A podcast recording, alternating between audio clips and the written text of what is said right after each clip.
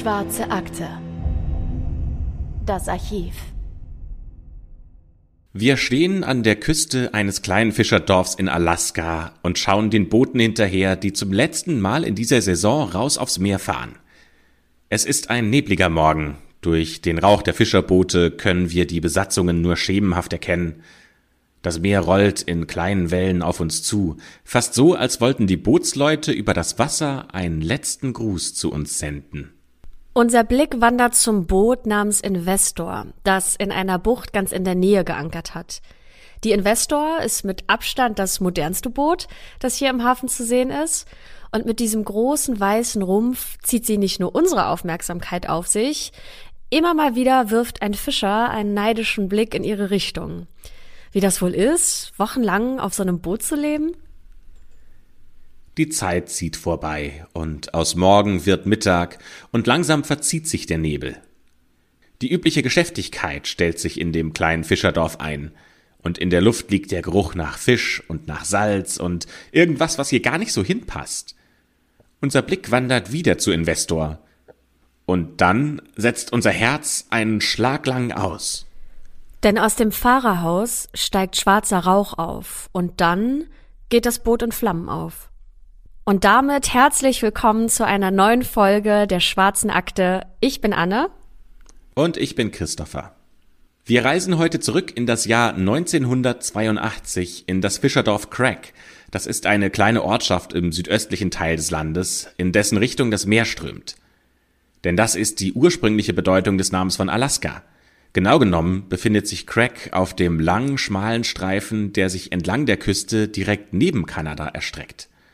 Das Dorf liegt auf der Insel Prince of Wales und ist daher nur via Boot oder via Flugzeug zu erreichen. Es leben hier circa 1300 Menschen und auch wenn das erstmal wenig klingt, so ist Craig doch die bevölkerungsreichste Ortschaft der Insel. Die Zahl der Einwohner, die hat sich im Laufe der letzten Jahrzehnte nicht groß verändert, denn Craig liegt ziemlich abgeschottet. Doch so klein das Dorf auch sein mag, so bekannt ist es unter den Fischersleuten als Standort für Lachsfischerei. Die kommerzielle Fischerei ist noch heute ein wichtiger Wirtschaftssektor in Alaska und Craig zählt als beliebter Hafen, um auf dem Weg von Alaska zum Nordpazifik eine Pause einzulegen und Fang zu verkaufen. Das ist auch der Grund, warum viele Einwohner von Craig ehemalige Lachsfischer sind – Sie kamen zur Insel für einen kurzen Halt und blieben dann aber für immer. Seit jenem tragischen Tag im September 1982 ist die einst so friedliche Ortschaft nicht mehr nur ein einfaches Fischerdorf, sondern auch die Kulisse einer Tragödie, die in Alaska und natürlich auch auf der ganzen Welt die Menschen bewegt und in den Medien für einen ziemlichen Wirbel gesorgt hat. Denn als das Feuer an jenem Tag die Investor verschlingt, da befindet sich der Kapitän samt seiner Familie und der ganzen Crew noch an Bord. Und alle lassen ihr Leben auf dem Fischerboot, darunter zwei kleine Kinder und eine schwangere Frau. Die Investor brennt bis auf den Rumpf ab und sie hinterlässt nichts außer der einen Frage. Warum? Mark Cowlhurst hat lange gespart, bis er sich endlich den Traum eines neuen modernen Fischerbootes erfüllen konnte. Der 28-jährige Kapitän ist ein Anpacker. Der weiß, dass die Fischerei ein Knochenjob ist und gerade deshalb liebt er sie aber so. Da weiß man am Abend wenigstens, was man getan hat. Die Investor war nicht gerade günstig, rund 850.000 Dollar, das waren damals ungefähr knapp 700.000 Euro, hat dieses 18 Meter lange Boot gekostet. Aber dafür gibt es an Deck jede Menge Platz und technisch ist sie auch bestens ausgerüstet. Aber trotz der ganzen Plackerei, die die Fischerei so mit sich bringt, ist Mark wahnsinnig stolz drauf, dass er seiner Familie dieses Abenteuer auf der hohen See bieten kann. Seine Frau Irene ist ebenfalls 28 Jahre alt und gerade mit dem dritten Kind schwanger. Das wird nur noch sechs Monate dauern, dann hat er zum dritten Mal ein Baby in seinen Armen. Kimberley, die ist fünf, und John, der ist ein Jahr jünger als seine Schwester, die finden die Fahrt auf einem so großen Boot wahnsinnig aufregend und die leisten Papa Mark auf der Investor super gerne einige Wochen lang Gesellschaft. Von Craig aus werden sie dann wieder zurück nach Hause fliegen, denn Kimberly kommt in einigen Tagen in den Kindergarten und da soll sie natürlich vorher einigermaßen ausgeruht sein. Denn wenn nicht gerade Lachssaison ist, dann lebt die Familie in Blaine im Bundesstaat Washington. Mark hat sich seine Crew auch sehr sorgfältig ausgesucht. Vier starke Jungs hat er gefunden, die sich auch nicht so schade sind, ordentlich mit anzupacken und sich auch mit Irene und den Kindern gut verstehen. Chris Heyman stammt aus Kalifornien und ist 17 Jahre alt. Und in einigen Tagen hat er Geburtstag, worauf er sich schon ziemlich freut. Ein Geburtstag auf hoher See ist ja was ganz Besonderes. Das hat man nicht alle Tage. Und der zweite, Jerome Cohn, ist 19 Jahre alt. Und der wurde erst eine Woche zuvor angeheuert. Er ist nicht nur ein guter Deckmann, sondern hat auch einiges auf dem Kasten. In der Uni beispielsweise schreibt er nur exzellente Noten. Der dritte, Dean Moon, ist ebenfalls 19 Jahre alt und ein ehemaliger Footballstar der High School in Blaine, wo Mark und seine Familie ja wohnen. Für einen Footballstar ist Dean aber ziemlich geerdet, was ihn in Marks Augen sehr sympathisch macht. Und dann als vierter ist dann noch Mike Stewart, das ist Marks Cousin. Er studierte im zweiten Jahr an der Washington State University und rundet diese Crew perfekt ab.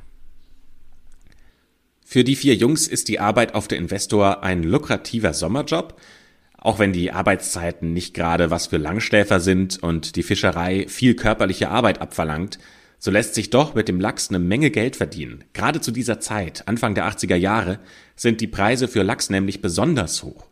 Und das ist natürlich der Grund auch dafür, weswegen Mark und seine Crew nicht die einzigen sind, die sich jetzt zum Ende der Saison nochmal auf den Weg machen wollen, um möglichst viel vom Lachs mitzunehmen. Die vier Teenager arbeiten wirklich gern mit Mark zusammen und sie sehen zu ihm auf. Nicht nur, weil er schon viel erreicht hat in seinen jungen Jahren, denn Mark ist einfach ein gelassener Typ, der unglaublich hart arbeiten kann und dabei aber nie seinen Humor verliert. Er betont immer wieder, dass er sich mit 50 zur Ruhe setzen und dann das Leben in vollen Zügen genießen möchte. Aber so, wie er wirkt, genießt er das Leben eigentlich jetzt schon ausgiebig. Auch unter den Fischerleuten hat Mark sich einen Ruf erarbeitet. Und es gibt so einige, die ihn erkennen, als er am 5. September 1982 die Investor in den Hafen von Craig steuert. Mark will seine Familie hier zum Flughafen bringen und den Lachs verkaufen, den er an Bord hat. Das sind knapp 35 Tonnen. Insgesamt ein Wert von etwa 30.000 Dollar. Doch Alaskas Department of Fish and Game, und Game heißt in diesem Fall nicht Spiel, sondern äh, Wild und Jagd, hat äh, kurzfristig geschlossen und es öffnet erst in einigen Tagen wieder. Das heißt, Mark und seine Familie und seine Crew, die werden hier noch ein bisschen ausharren müssen.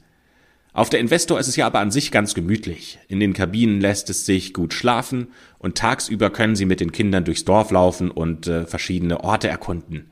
Das ist eine schöne Abwechslung zu den Wellen auf dem Meer und dem schaukelnden Boden und besonders die Jungs freuen sich über die Gelegenheit, mal ins Dorf gehen zu können und ein paar Drinks zu besorgen.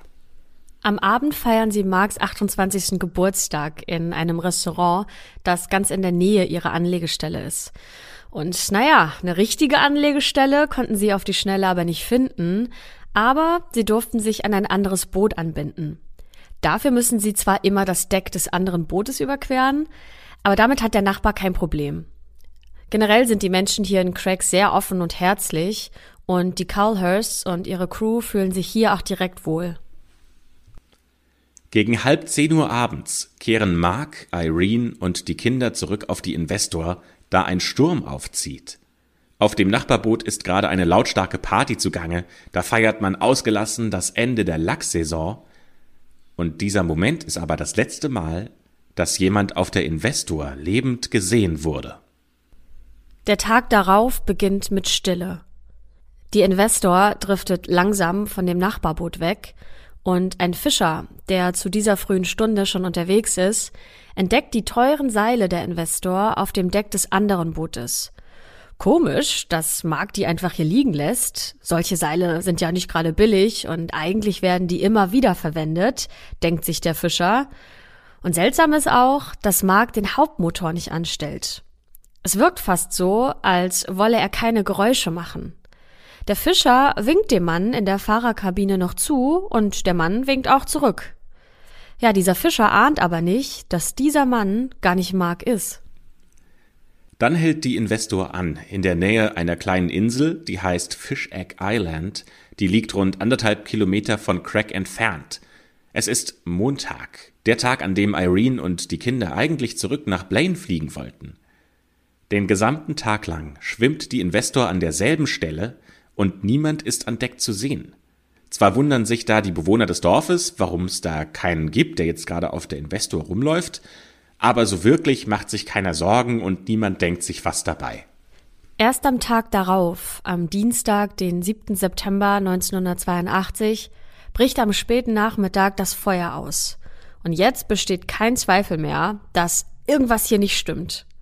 Sofort sind Freiwillige zur Stelle, die zu dem Boot hinausfahren, um erste Hilfe zu leisten. Zunächst sind das andere Fischer, die hier freiwillig helfen, doch schon bald ist auch die lokale Polizei vor Ort.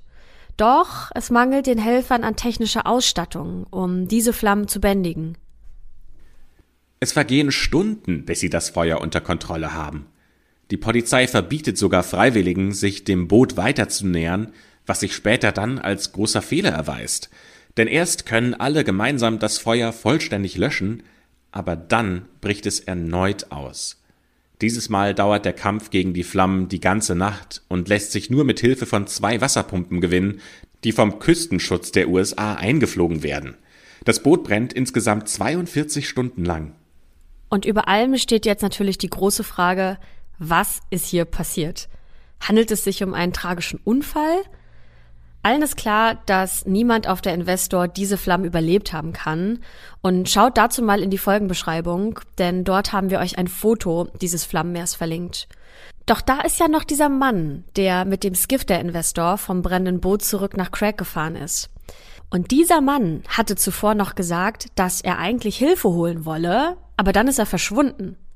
Übrigens, falls ihr euch gefragt habt, weil ich wusste das auch nicht, was ein Skiff ist, das ist ein kleines Boot, das genutzt wird, um die Crew und Nahrungsmittel zwischen dem Fischerboot und dem Land hin und her zu fahren.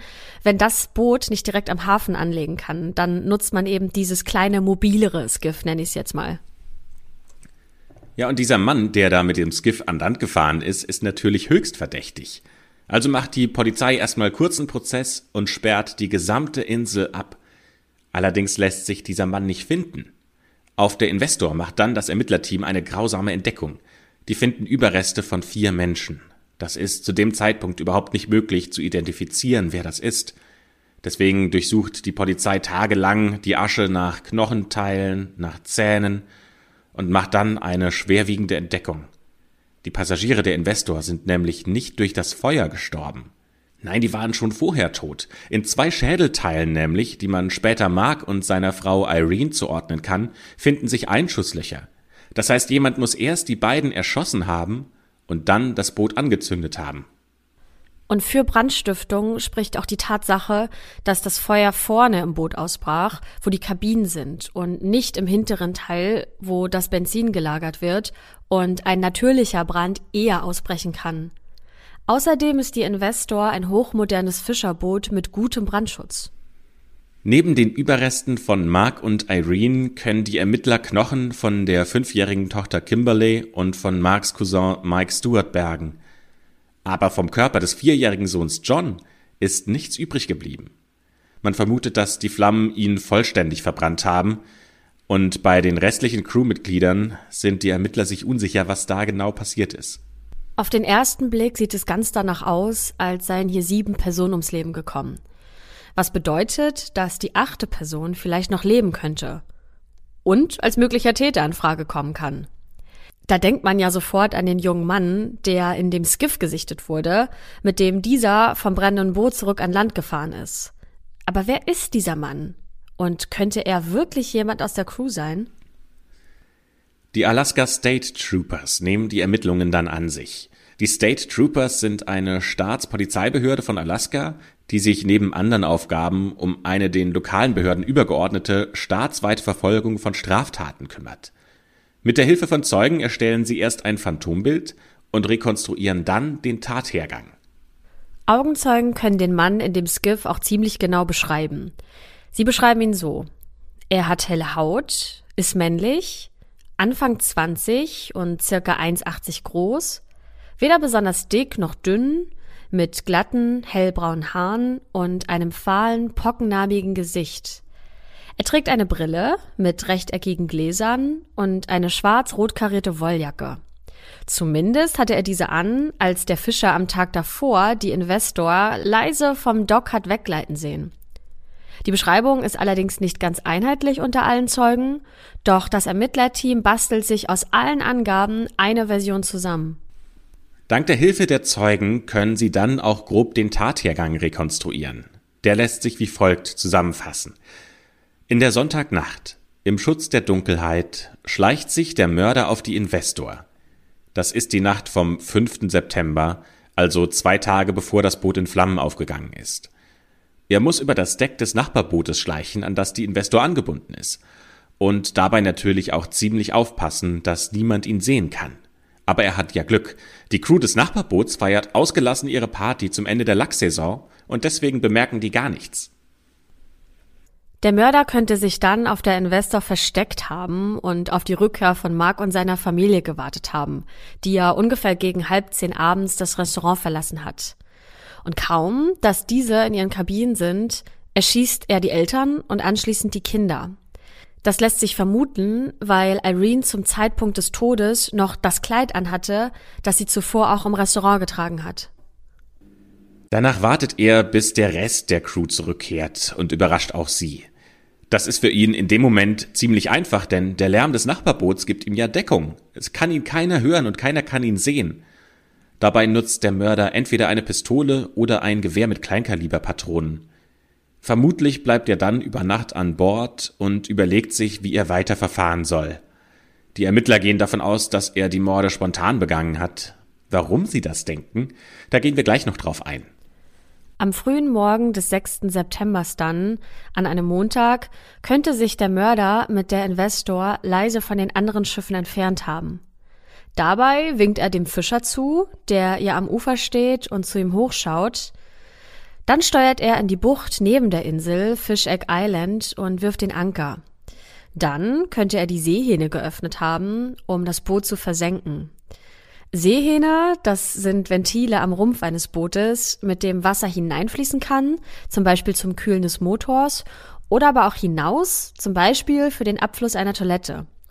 Kleine spannende Info am Rande. Bei Kriegsschiffen wurden die Seehähne so konstruiert, dass sie das Schiff beim Öffnen überfluten. Damit sollte verhindert werden, dass die Munition im Brandfall detoniert und das Öffnen der Seehähne war auch eine der Hauptmethoden, um zu verhindern, dass das Schiff nicht vom Feind erobert wird. Ganz nach dem Motto, lieber versinken, als dem Feind in die Hände fallen. Nachdem der Mörder die Seehähne geöffnet hat, fährt er dann mit dem Skiff zurück nach Craig und bleibt hier den Rest des Tages und dann auch die ganze Nacht. Als er dann am nächsten Tag zurückkehrt, stellt er erstaunt fest, dass die Investor immer noch nicht gesunken ist. Er kauft Benzin in einem kleinen Laden und wird dabei von mindestens einem Zeugen beobachtet, der später dann auch bei der Erstellung des Phantombilds hilft.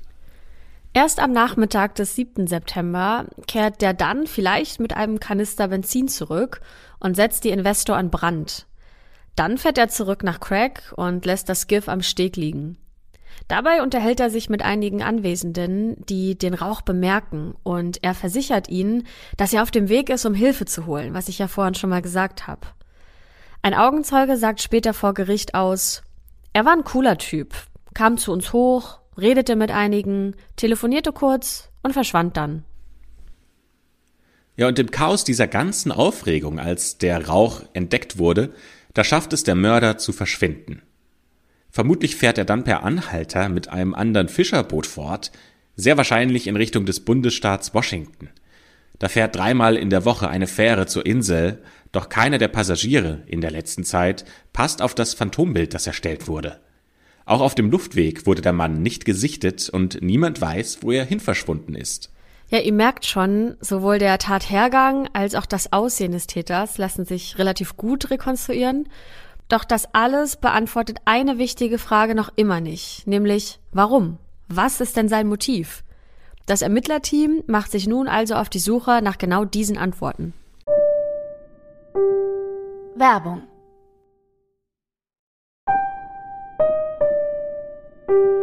Werbung Ende die Trooper fliegen nach Bellingham und Blaine, um dort die Familien und Freunde der Opfer zu befragen. Aus Bellingham ist die Investor gestartet. Aus Blaine stammt ein großer Teil der Mordopfer. Blaine liegt an der kanadischen Grenze, rund 1000 Kilometer von Crack entfernt. Hier leben viele Lachsfischer, wenn sie gerade nicht auf der See sind. Bisher war die Stadt eigentlich von der täglichen Gewalt, die man in vielen amerikanischen Großstädten so sieht, verschont geblieben. Umso härter schlägt jetzt da die Nachricht ein, dass die Familie Colthurst und die Teenager gestorben sind. Ja, und die Investormorde verändern sogar richtig das Lebensgefühl in dem sonst so friedlichen Blaine, denn die Stadt trauert aus tiefstem Herzen. Menschenmassen strömen auf die Straßen, Hunderte weinen während der Gedenkfeiern, Freunde und Familie aller Opfer tragen die Last der Trauer gemeinsam mit den Angehörigen. Und insgesamt besteht diese Stadt 1982 aus rund 600 Haushalten. Und es scheint so, als wären sie alle betroffen. Auch das Miteinander ändert sich und Fremde werden nicht mehr so selbstverständlich mit offenen Armen begrüßt. Und Türen, die vorher offen waren, die sind jetzt geschlossen und insgesamt sind die Menschen einfach sehr vorsichtig geworden. Ja, und es ist auch nicht verwunderlich, dass wenn in den kommenden Jahren die Fischerboote in Richtung Alaska aufgebrochen sind, dass da die Fischerleute ein sehr mulmiges Gefühl hatten. Umso herzlicher wird dann ihre Rückkehr gefeiert, weil alle froh sind, dass die Besatzungen wieder gesund zurückgekommen sind. Der Bürgermeister von Blaine hat gesagt, wo auch immer der Mörder ist, hier ist er stetig präsent. Ich glaube, unsere Fischer haben mittlerweile mehr Schlösser an ihren Booten als Fische. Ja, und auch den Ermittlern gehen die Morde ziemlich an die Nieren, doch sie dürfen sich ja natürlich nicht von dieser Trauer verlieren lassen. Nicht nur ganz Blaine wartet auf Antworten, wer für diese Tat verantwortlich ist. Und das ist keine leichte Aufgabe, zumal der Zeitpunkt nicht problematischer hätte sein können. Da die Lachssaison zum Zeitpunkt der Morde gerade zu Ende geht, sind viele mögliche Zeugen bereits aus Craig zurück in ihre Heimat geflogen. Die Trooper sind also sehr viel unterwegs und legen Tausende von Meilen zurück, um mit allen sprechen zu können. Sie besuchen die Familien der Opfer, sehen sich Fotos an und versuchen so Hintergründe der Tat Schritt für Schritt zusammenzusetzen und sie zu einem Motiv zusammenzupuzzeln. Einer der Ermittler sagt voller Überzeugung, der Täter mag zwar nicht hier sein, aber die Antworten sind es. Die Medien sind sehr nah dran an den Investormorden und sind sehr interessiert, wie die Entwicklungen weiterlaufen. Und in digitalen Archiven finden sich auch noch heute einige Zeitungsartikel aus der damaligen Zeit, Dabei handelt es sich um wirklich interessante und auch authentische Einblicke in das Leben vor knapp 40 Jahren. Also schaut mal gerne in die Folgenbeschreibung. Wir haben ein paar der interessantesten Artikel da für euch verlinkt. Doch in Blaine und Bellingham finden die Trooper keine Antworten. Also schicken sie einen Fragebogen mitsamt dem Phantombild an alle lizenzierten Fischereien in ganz Alaska und stellen eine Belohnung von 15.000 Dollar aus. Das war damals sehr viel Geld. Nur als kurzer Vergleich dazu. 100 Dollar von 1982 haben eine Kaufkraft von ungefähr 267 Dollar heute. Grund dafür ist natürlich die steigende Inflation. Das heißt, insgesamt wäre die Belohnung heute ungefähr 35.000 Euro wert. Währenddessen läuft die Suche nach den Überresten auf dem abgebrannten Bootsrumpf weiter. Da sind zwei Tonnen matschige Asche, die die Ermittler bergen, und die müssen sie jetzt erstmal per Hand durchsehen. Dazu pressen sie die Asche durch feinmaschige Siebe, um so mögliche Knochenteile herausfiltern zu können. Das ist natürlich wahnsinnig mühsam, das dauert extrem lange und es braucht auch vom Ermittlerteam eine sehr hohe Konzentration und eine sehr hohe Genauigkeit. Und das Einzige, was sie finden, ist ein einzelner Zahn und zehn Pfund Knochenfragmente. Vier Opfer haben die Ermittler ja bereits identifizieren können, nämlich den Kapitän Mark und seine Frau Irene, ihre Tochter Kimberly und den Cousin Mike. Und dank des Zahns können die Analytiker nun auch auf ein fünftes Opfer schließen. Nämlich auf Jerome, der überdurchschnittliche Student, der ja erst eine Woche zuvor angeheuert wurde. Es fehlen also noch der kleine John und zwei Crewmitglieder. Dean und Chris, das baldige Geburtstagskind und der Highschool Football Star. Bei John gehen die Ermittler davon aus, dass er sich genau im Zentrum des Feuers befunden haben musste, als es ausbrach. Das heißt, die Hitze könnte seinen Körper tatsächlich vollständig verglüht haben. Ob er zu diesem Zeitpunkt bereits tot war, das wissen wir leider nicht und werden es auch nie wissen. Tatsächlich werden in Kimberlys Überresten keine Einschusswunden gefunden, weshalb es theoretisch möglich ist, dass sie erst im Feuer gestorben ist. Dazu ist aber wichtig, noch einmal zu erwähnen, es gibt ja keine vollständige Leiche, die untersucht werden kann. Und deshalb kann nicht ausgeschlossen werden, dass auch die Kinder gleichzeitig mit ihren Eltern erschossen wurden. Und davon gehen die Behörden dann auch aus. Denn nur wenn alle Passagiere der Investor in der Sonntagnacht bereits tot waren, würde das erklären, warum niemand in den Stunden darauf irgendwas gehört hat. Denn wenn die Kinder wirklich noch am Leben gewesen wären, dann hätten sie doch in der Zeit zwischen den Morden in der Sonntagnacht und dem Brand am Dienstag nach Hilfe rufen können. Dieses Risiko wollte der Mörder wahrscheinlich nicht eingehen. Außerdem lässt sich in keiner Lunge, sofern die noch identifiziert werden konnten, Spuren von Kohlenmonoxid finden. Das hätten ja die Opfer eingeatmet, wären sie zum Zeitpunkt des Brandes noch am Leben gewesen. Ja, das sind ziemlich schlimme Bilder, die sich da vor dem inneren Auge bilden. Und wenn das uns schon so geht, wie muss das dann erst für die Angehörigen sein, die ja direkt betroffen sind? Max Vater sagte gegenüber einer Zeitung, ich liege jede verdammte Nacht wach im Bett. Ich denke und ich denke und ich denke, warum? Ja, er hat ja nicht nur seinen Sohn, sondern auch seine Schwiegertochter und seine Enkel verloren. Ja, und genau mit dieser Frage nach diesem Warum wollen wir uns jetzt mal beschäftigen. Denn im Laufe der Ermittlungen gibt es viele Theorien, was genau den Mörder zu dieser Tat angetrieben hat. Zunächst wollen wir ein Detail ansprechen, das uns die ganze Zeit schon seltsam vorgekommen ist und auf das die Ermittler und Ermittlerinnen auch keine Antwort gefunden haben. Warum hat der Mörder das Boot nicht sofort in der Sonntagnacht verbrannt, oder eben dann vielleicht in der Montagnacht im Dunkeln, sondern hat bis zum Dienstag gewartet, um es dann am helllichten Tag anzuzünden. Der muss doch gewusst haben, dass es jemanden gibt, der das dann sehen kann. Vielleicht ist das ja deswegen so geschehen, weil mitten in der Nacht Feuer ja mehr auffällt als am helllichten Tag. Vielleicht hatte da einfach der Mörder mehr Zeit, um zu fliehen, bis dieses Feuer auffällt. Ja, und mitten in der Nacht fällt auch ein Boot mehr auf, das aus dem Hafen fährt denn tagsüber sind ja mehr Fischer unterwegs. Er wollte vielleicht nichts machen, was verdächtig wirkt und hat sich lieber unauffällig in Sicht der anderen bewegt, als auffällig versteckt. Naja, oder der Täter ist einfach nicht so schnell an Benzin gekommen, um das Boot früher in Flammen zu stecken. Oder wie wir gerade schon drüber gesprochen hatten, der Täter wollte das Boot eigentlich versenken, dann hat er aber festgestellt, dass das Boot nicht sinkt, hat Panik bekommen und wollte dann nicht länger warten Vielleicht wollte er einfach verhindern, dass jemand zu Investor rausfährt, die Leichen sieht und dann wird alles noch viel schlimmer als äh, eh schon. Er wollte einfach sofort dieses Boot äh, mit all seinen Beweisen vernichten. Die State Trooper haben noch eine andere Theorie, denn sie überlegen, ob der Mörder vielleicht eigentlich die Crew eines anderen Bootes angreifen wollte. Doch die Hightech-Investor ist mit ihrem großen weißen Rumpf auch in der Nacht gut von den anderen, älteren Fischerbooten zu unterscheiden und daher verwerfen die Ermittler diese Theorie ziemlich schnell. Oder der Täter wollte andere Fischer aus Washington davor warnen, bloß den alaskischen Wässern nicht zu nahe zu kommen. Immerhin bringt ja diese kommerzielle Fischerei in den 80er Jahren besonders viel Gewinn ein. Und dass für Geld Menschen alles tun würden, manche jedenfalls, so traurig das auch ist, das haben wir schon in ganz anderen Fällen gesehen. Aber auch diese Theorie stufen die Ermittler und Ermittlerinnen eher als unrealistisch ein. Ein solch grauenvoller Massenmord wäre ein viel zu extremes Mittel, nur um mal eine Warnung auszusenden. Ähnlich sieht das auch der ehemalige Polizeichef von Craig, der noch eine ganz andere Theorie hat und einen ganz neuen Punkt einwirft.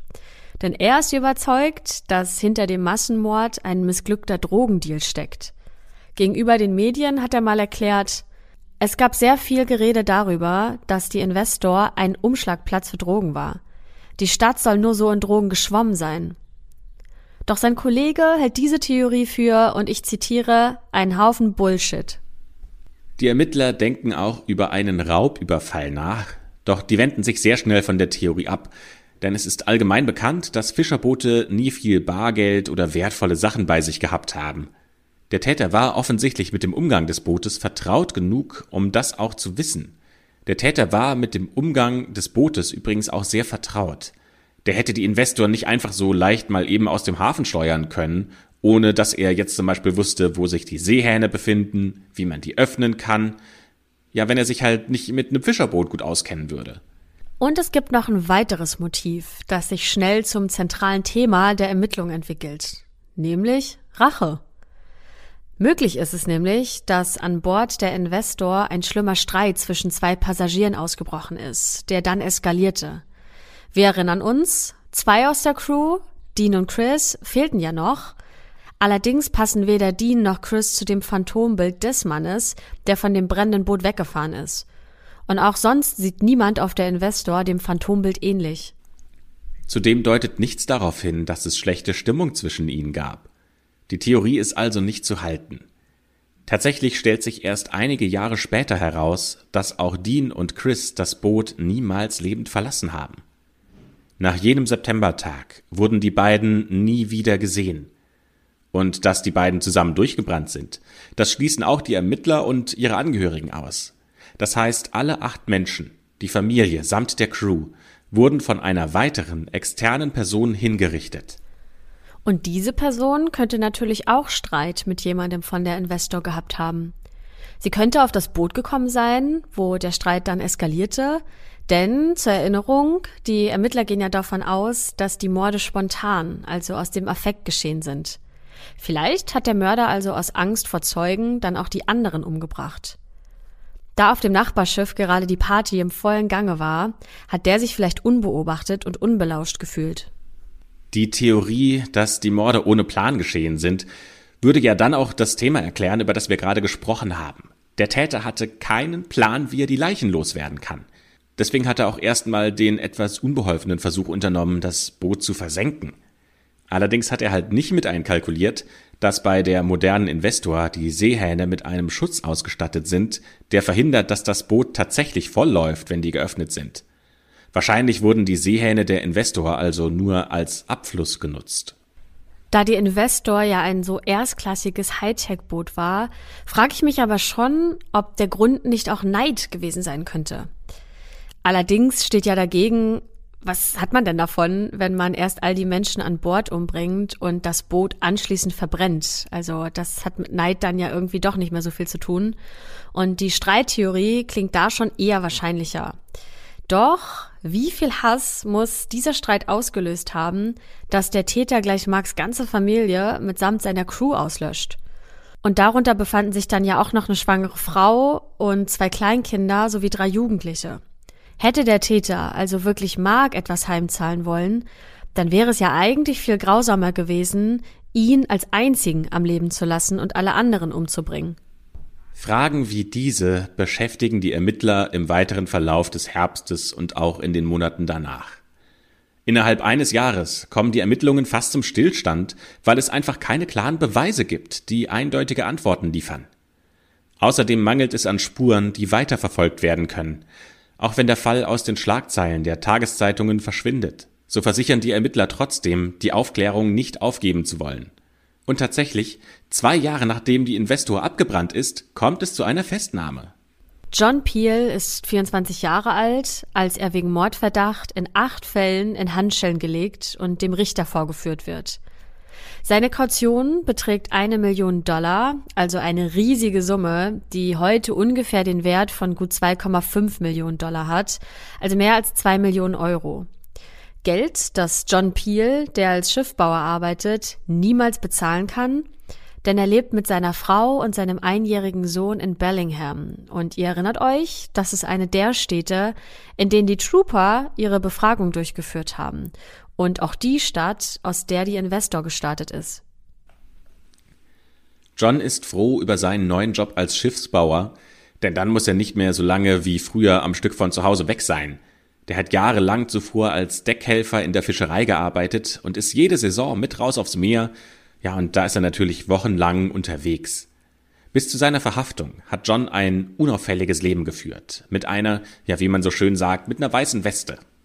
Dass er schon seit Monaten auf dem Radar der Trooper ist, das konnte John natürlich nicht ahnen. Und wie auch, die Investormorde liegen ja bereits zwei Jahre zurück und die Zeitungen hatten sich schon längst auf neue Themen gestützt. Die Ermittler mussten erst genug Beweise sammeln, um auch etwas gegen ihn in der Hand zu haben. Und das haben sie jetzt. Beziehungsweise sie gehen davon aus, dass sie genug haben. Es ist nicht nur Johns Ähnlichkeit zu dem Phantombild, die ihn verdächtig macht. Nein, es haben sich tatsächlich auch unabhängig voneinander zwei Anrufer gemeldet und haben dazu geraten, John einmal näher unter die Lupe zu nehmen. Denn er hätte sogar ein Motiv. In den beiden Saisons vor den Morden hat John für Mark als Deckhelfer gearbeitet. Das heißt, er kennt den Großteil der Opfer sogar persönlich. Angeblich ist es immer wieder zu Problemen zwischen den beiden Männern gekommen, worauf Mark John schließlich aufgrund von Drogen und Alkoholmissbrauch gefeuert hat.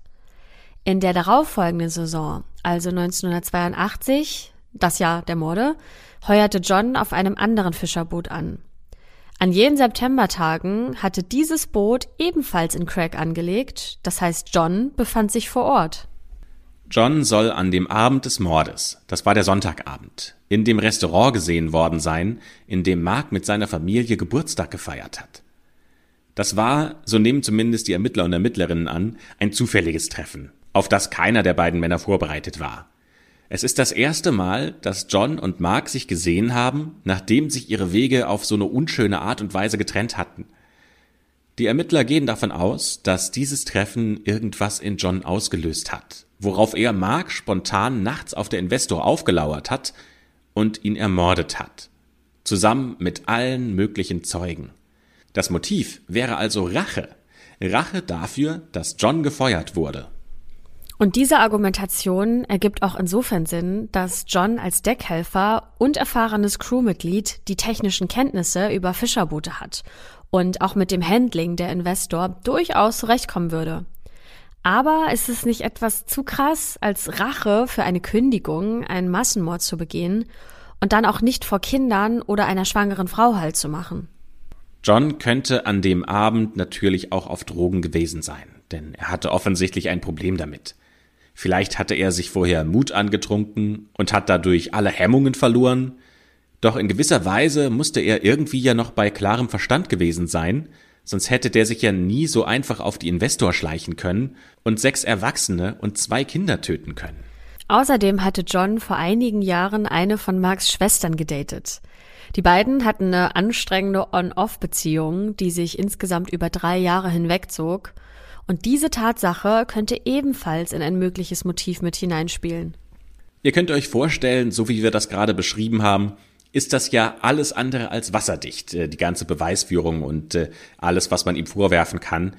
Dementsprechend kommt es zu einem sehr langwierigen Gerichtsprozess. Genauer gesagt sind es mehrere Prozesse. Denn es stellt sich schnell heraus, dass die Staatsanwaltschaft ihre Anklage mehr auf Indizien und Vermutungen und Theorien als auf Beweise stützt. Für eine Verurteilung ist das natürlich nicht ausreichend, dafür braucht man eine eindeutige Beweislage, weshalb sich die Jury nicht auf einen Schuldspruch einigen kann. Im US-amerikanischen Recht, dem sogenannten Common Law, spricht man dabei von einer Hung Jury, einer festgefahrenen Jury. Wenn so etwas passiert, wird der Fall meistens in einem neuen Verfahren zu einem späteren Zeitpunkt neu aufgerollt. Insgesamt ziehen sich die Verhandlungen über vier Jahre hin, von 1984 bis 88, und in dieser Zeit werden mehr als 800 Beweise angeschaut und 150 Zeugen und Zeuginnen angehört, die extra dafür, teils sogar aus dem Ausland, eingeflogen werden mussten. Das Verfahren kostete deswegen auch sehr viel Geld, nämlich zwei Millionen Dollar und ist damit das bis dato teuerste in der Geschichte Alaskas. Während der Verhandlungen trägt John eine Maske oder meistens eine andere Art von Verkleidung, zum Beispiel sowas wie einen falschen Schnurrbart, da der Fall in der ganzen Nation so viel Aufmerksamkeit erregt, dass Johns Anwälte um dessen Privatsphäre fürchten. Die Anklage lautet Mord ersten Grades. Und für John steht da eine Menge auf dem Spiel. 20 Jahre Haft für Brandstiftung und 99 Jahre Haft für jeden der acht Morde. Die Argumentation der Anklage ist, dass John die Morde aufgrund eines Streits begangen habe, den er zuvor mit seinem ehemaligen Chef Mark gehabt haben soll. Sie präsentieren Zeugen, die diese Geschichte auch unterstützen und von Schüssen berichten, die sie gehört hätten.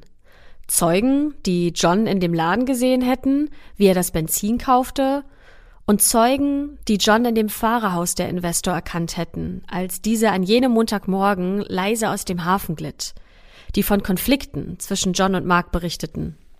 Die Verteidigung nutzt eigentlich das gleiche Schema. Die suchen nach Zeugen, die aussagen, dass der Mann in der Fahrerkabine ganz anders ausgesehen hat als John. Seine Anwälte argumentieren, dass John während der Tatzeit geschlafen hat, Außerdem sei er ja nicht gefeuert worden, sondern er hat selbst gekündigt und hat sich in den Jahren darauf immer gut mit Mark und Irene verstanden. Beide hätten ihm sogar ein Hochzeitsgeschenk gekauft, was viele Verwandte von Mark bestätigen können. Johns Familie und Freunde haben sich für ihn verbürgt und ihre Häuser und anderes Eigentum als Sicherheit verpfändet. Insgesamt stehen sie mit einem Betrag von 1,1 Millionen Dollar hinter John. Das ist also ein absoluter Vertrauensbeweis bei so einer riesigen Summe. Und auch einige aus Marks Familie sagen aus, dass sie sich nicht vorstellen können, dass John jemand umbringen könnte. Geschweige denn gleich eine ganze Familie samt schwangerer Frau und Kindern. Er sei immer sehr freundlich und humorvoll gewesen, ein echt netter Typ eben, und er hätte nicht einmal die Nerven, jemanden zu schlagen. Die Verteidigung kann die Anklage in vielen Punkten ins Wackeln bringen. John wurde zwar als derjenige identifiziert, der an dem Dienstag das Benzin gekauft hat, doch die Behörden haben ein kleines Detail bei der Anklage übersehen. Man hat am Tatort nämlich nur weiße Gasrückstände gefunden, was darauf hindeutet, dass der Mörder einen Brandbeschleuniger benutzt hat, vielleicht Kerosin oder sowas in der Richtung. Aber auf jeden Fall kein Benzin, denn Benzin hinterlässt andere, nicht weiße Gasrückstände. Das heißt, das Benzin, das John gekauft hat, kann nicht zwangsweise in Verbindung mit dem Feuer gebracht werden. Zudem ziehen im Laufe der Gerichtsverhandlungen viele Zeugen der Anklage ihre Aussagen zurück mit der Begründung, sie hätten Zweifel an deren Wahrheitsgehalt. Das veranlasst Johns Anwälte zu der Vermutung, dass die Behörden die Zeugen zu ihrer Aussage gedrängt hat. Unterm Strich lässt sich der Standpunkt der Verteidigung so zusammenfassen. Es gibt kein eindeutig beweisbares Motiv, keine Tatwaffe, keine Fingerabdrücke, keine physischen Beweise, keine Erklärung, wie John im Alter von 22 Jahren alleine sechs erwachsene Menschen überwältigt haben soll. Es gibt nur Spekulation, das Phantombild und Hörensagen. Damit liegt es jetzt an der Jury zu bestimmen, ob John schuldig gesprochen werden kann oder halt nicht. Die Jury besteht aus neun Frauen und drei Männern, die während der Verhandlung den Fall mit niemand anderem besprechen durften, damit sie unbeeinflusst sind und eine eigene Meinung sich bilden. Und die kommen jetzt tatsächlich zu einer klaren Entscheidung. Denn John wird in allen Anklagepunkten freigesprochen. Nach vier Jahren in Untersuchungshaft ist er wieder ein freier Mann und er verklagt den Staat, um sich seine Anwaltskosten zurückzuholen. Und er erhält auch eine Entschädigung, und zwar von 900.000 Dollar. Das ist zwar nur ein Bruchteil von dem, was er eigentlich wollte, aber immer noch besser als nichts. Laurie, das ist Marks jüngste Schwester, glaubt auch nach dem Freispruch noch lange, dass John für die Morde verantwortlich sei. Doch sie ändert ihre Meinung, nämlich als John zustimmt, sich mit ihr und ihrer Schwester in einem Restaurant zu treffen und all ihre Fragen zu beantworten. Sie sagt, ich weiß nicht, ob er tatsächlich derjenige ist, der abgedrückt hat, aber ich denke, er weiß mehr, als er zugibt. Danach sucht die Polizei nicht mehr länger nach einem Mörder. Der Fall ist abgeschlossen, sagt der Sprecher der Alaska State Troopers. Ein weiterer Ermittler fügt hinzu, es war eine verdammt gute Ermittlung. Sie hatten den richtigen. Nur weil jemand freigesprochen wird, heißt das nicht, dass er unschuldig ist, sondern nur, dass es nicht genügend Beweise gibt, um zweifelsfrei seine Schuld festzustellen. John selbst hält sich nach seinem Freispruch weitestgehend aus der Öffentlichkeit fern, doch bezieht nach Jahren des Schweigens noch einmal öffentlich Stellung zu der Tat. Er sagt nämlich, jemand dort draußen weiß, was geschehen ist. Irgendjemand ist dafür verantwortlich. Aber ich werde nicht mehr mein Leben mit diesem Thema verschwenden. Damit sind die Investormorde nach fast 40 Jahren noch immer nicht wirklich gelöst. Und sie bleiben bis heute einer der grausamsten Massenmorde in der Geschichte Alaskas. Acht Menschen haben in jener Septembernacht 1982 ihr Leben verloren, und bis heute wurde niemand dafür verantwortlich gemacht. Die Familien und Freunde der Opfer müssen damit leben, nicht zu wissen, warum ihre Geliebten sterben mussten. Vermutlich hat sich jeder der Beteiligten eine eigene Theorie überlegt, eine eigene Version der Geschichte, mit der sich diese Realität irgendwie aushalten lässt und mit der man irgendwie einen logischen Zusammenhang der Geschichte herstellen kann. Aber es ist wahrscheinlich extrem schwer damit abzuschließen, wenn es keine Antworten gibt. Doch nicht nur für die Angehörigen der Opfer ist das Leben seit jenem nebligen Septembertag 1982 nicht mehr dasselbe, Auch für John Peel ist es das nicht. Denn er weiß, dass viele ihm noch immer die Schuld geben, obwohl er ja freigesprochen wurde.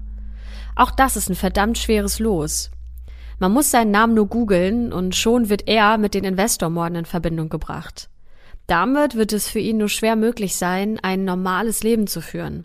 Überall dort, wo Menschen einen Background-Check durchführen, taucht sein Name als Mordverdächtiger auf.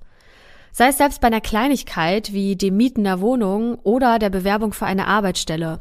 Sofort taucht sein Name neben diesen Morden auf. Und damit bleibt der Name John Peel wahrscheinlich auf Ewigkeit mit dem Investormord verbunden. Und das war er. Der Fall in dieser Woche in der schwarzen Akte. Wie ist es euch während der Folge ergangen? Glaubt ihr daran, dass John tatsächlich unschuldig ist? Ist er zu Unrecht jetzt verbunden mit der Geschichte der Investor? Oder denkt ihr, dass er das tatsächlich war und er hat einfach nur gut genug Beweise verschwinden lassen? Oder ist euch beim Hören vielleicht eine weitere Theorie eingefallen, mit der die Tat erklärt werden könnte? Wir freuen uns natürlich immer darauf, wenn ihr uns schreibt und wenn wir mit euch in Kontakt treten können. Kommt da gerne zu Instagram, da heißen wir Schwarze Akte, oder auf YouTube, auch dort heißen wir Schwarze Akte. Und damit schließen wir selbige, die Schwarze Akte. Freuen uns, dass ihr zugehört habt und freuen uns natürlich auch dann, wenn ihr in der nächsten Woche wieder einschaltet. Bis dahin wünschen wir euch eine schöne Zeit.